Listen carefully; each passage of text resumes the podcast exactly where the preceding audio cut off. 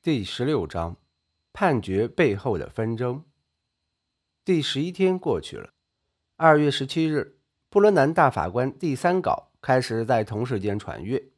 第三稿风格变化较大，格式、修辞均有大幅调整，且接近最终版本。最终版本中一些颇具魅力的名言也在此稿出现，如“我国曾对一项原则做出过深远承诺，那就是。”对公共事务的辩论应当不受抑制，充满活力并广泛公开。它很可能包含了对政府或官员的激烈、刻薄甚至尖锐的攻击。波伦南大法官在意见第三稿中援引了芝加哥市诉芝加哥论坛报案，驳斥了诽谤政府的概念，但仍以撤销原判作结。大法官将本人主笔的判决意见提交其他大法官传阅后，会焦急地等待所谓回应，即其他大法官表示加入该意见的回执。二月十三日，布伦南大法官收到的第一条回执来自首席大法官沃伦，他表示加入布伦南的意见。二月二十一日，怀特大法官也表示加入。随即传来的就不再是令人欢欣鼓舞的消息了。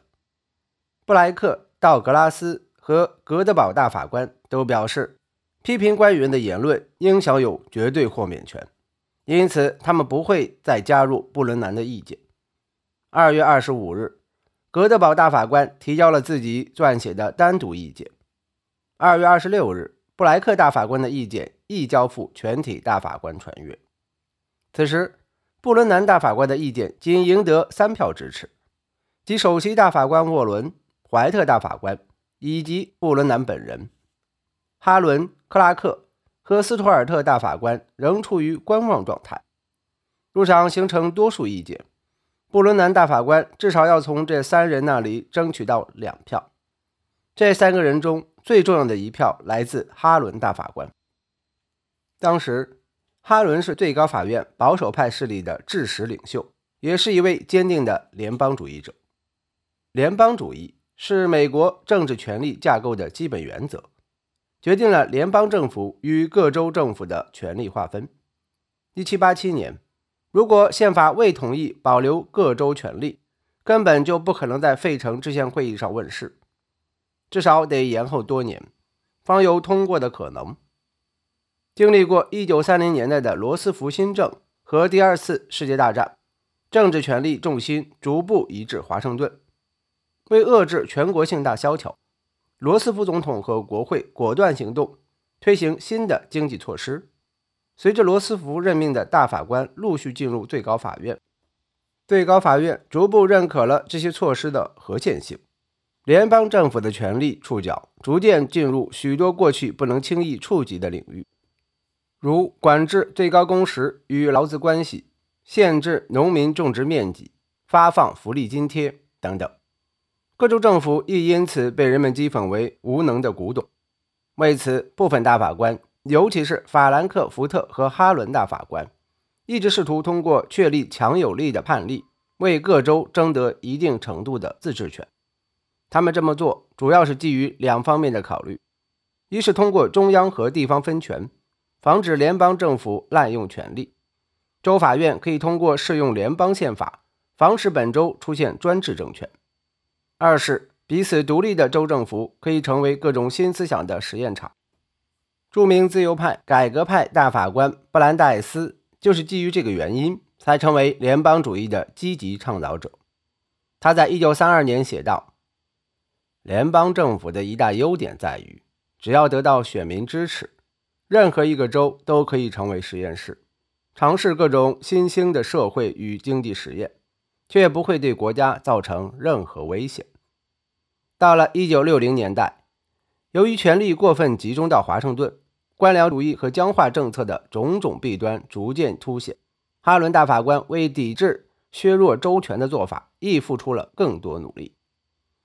贝内特的报告中指出，正是基于上述原因，布伦南大法官一直忐忑不安地等待哈伦大法官的回应。二月二十六日。哈伦大法官致信布伦南，信中说：“我基本同意你判决意见的第一、第二部分，仅对细微之处有所保留。我希望你能在适当段落加一个注释，说明我们并不打算以新的宪法原则约束所有公职人员。我不想在未经深思熟虑的情况下，阻止一名警察、一个助理或其他普通公务员提起诽谤之诉。我也认为。不应该就此案启动新的审判，但我认为您意见的第三部分有些内容还需要再斟酌。鉴于我不打算就此撰写一份独立意见，所以冒昧附上我在原稿上所做的修改，仅供参考。如果您赞同相关论点，并将之纳入判决，我将毫无保留地加入您的意见，不附任何独立意见。我希望。您不会认为我是在越俎代庖。我很清楚，您正肩负着一项十分艰巨的任务。只要您愿意修正那些内容，我会全力支持您。布伦南意识到，哈伦大法官对意见最后一部分有所保留时，距离他首次将意见提交全体大法官传阅已有三周。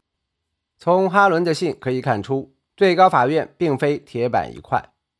总体上看。最高法院的架构就像九个独立运作的法律事务所，大法官们仅在一周一次的内部研讨会上，以团队形式探讨案情。正如罗伯特·杰克逊大法官所说，会后的每一项工作都是独立进行的。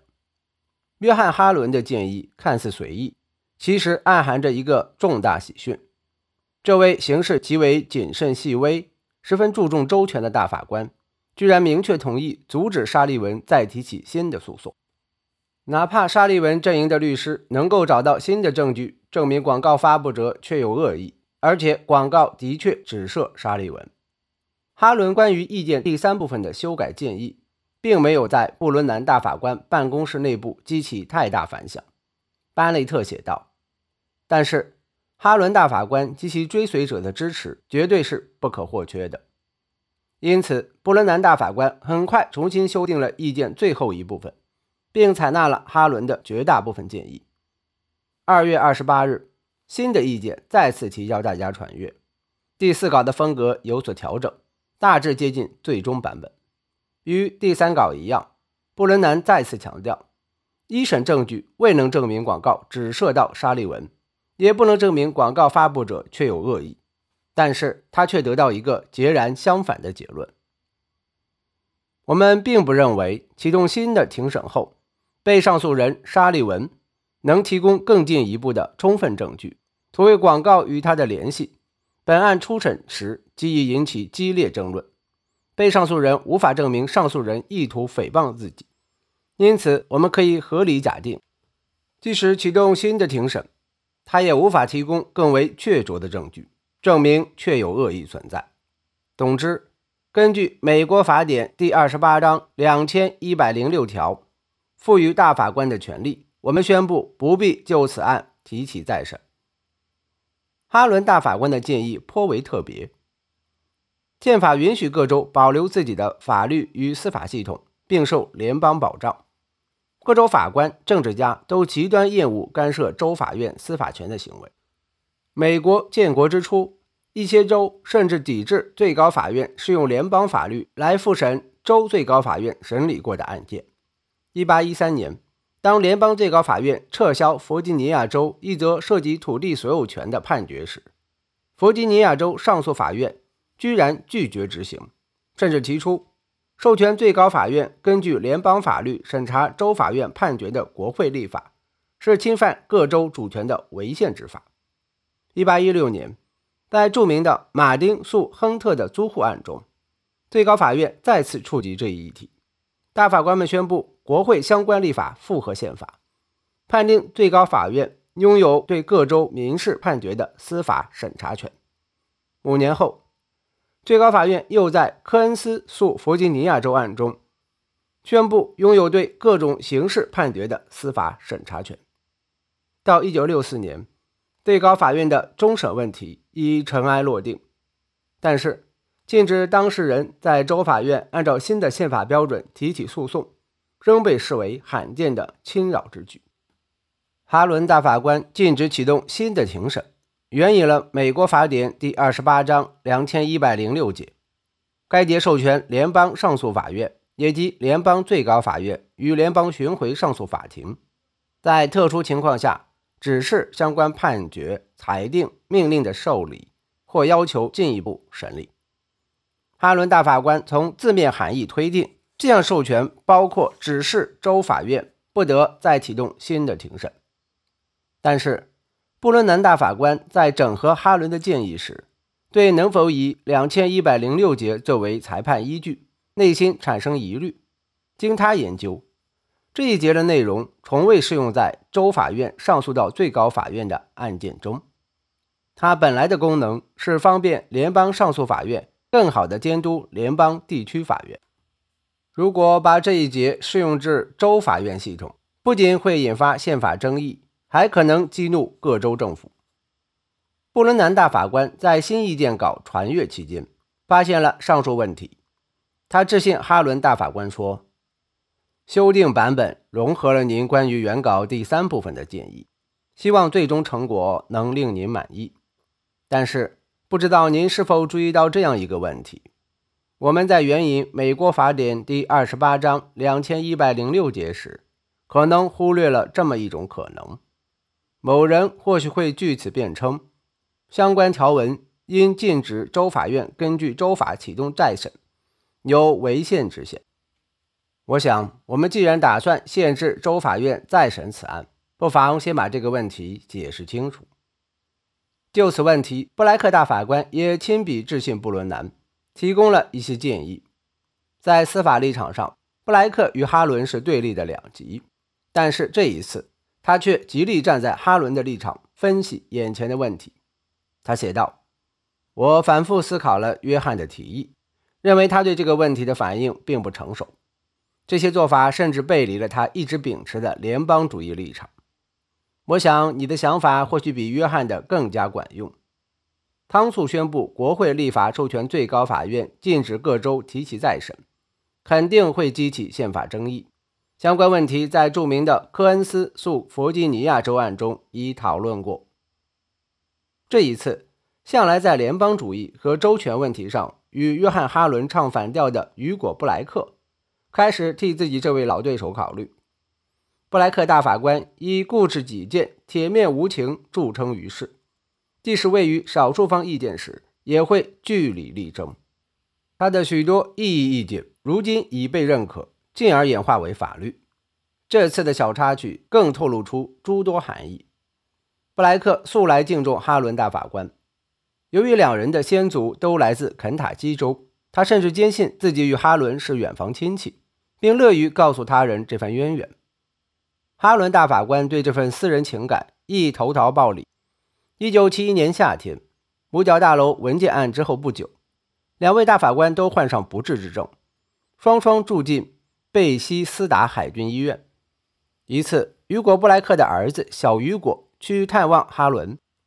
哈伦对小雨果说：“他已有意退休，但希望在布莱克大法官之后告老还乡，因为自己很想亲眼目睹最高法院这位伟大人物发表荣休演说，接受世人颂扬。”后人在布伦南大法官留下的文献中，还发现了布莱克大法官一封日期不详的便函。他写道：“我一直没搞清楚，为什么约翰在没有改变自己联邦主义立场的前提下，居然同意最高法院禁止州法院重审此案。不过无论如何，他同意加入你的意见，这是对第一修正案保护自由的最大贡献。我深信，通过你的判决意见，人民将获得完全的豁免权。”批评政府或官员的行为，不仅不会落得支付巨额赔偿的下场，反而会成为任何公民应尽的公共义务。许多发明创造，甚至包括法律原则的创制，多来自社会的迫切需要。保护言论自由的迫切需要，催生了新的宪法规则。对新规则的合理化论证并不重要，重要的是结果。我想你的判决会实现我们所期盼的结果。除了将二一零六节作为禁止启动新的审判的依据，哈伦大法官还做出一项事实性假定，沙利文阵营的律师已无法提供更有意义的新证据，进而启动新的庭审。比如意见第四稿，即融入哈伦意见的第一稿指出，证人们之所以将广告内容与沙利文本人联系在一起，完全基于他的身份，而不是根据能够证明他直接对警方行为下令或放任警察胡作非为的证据。班内特在报告中评价说。哈伦大法官承认，如果沙利文一方提供了新的证据，他也不确定能否阻止州法院启动新的审判。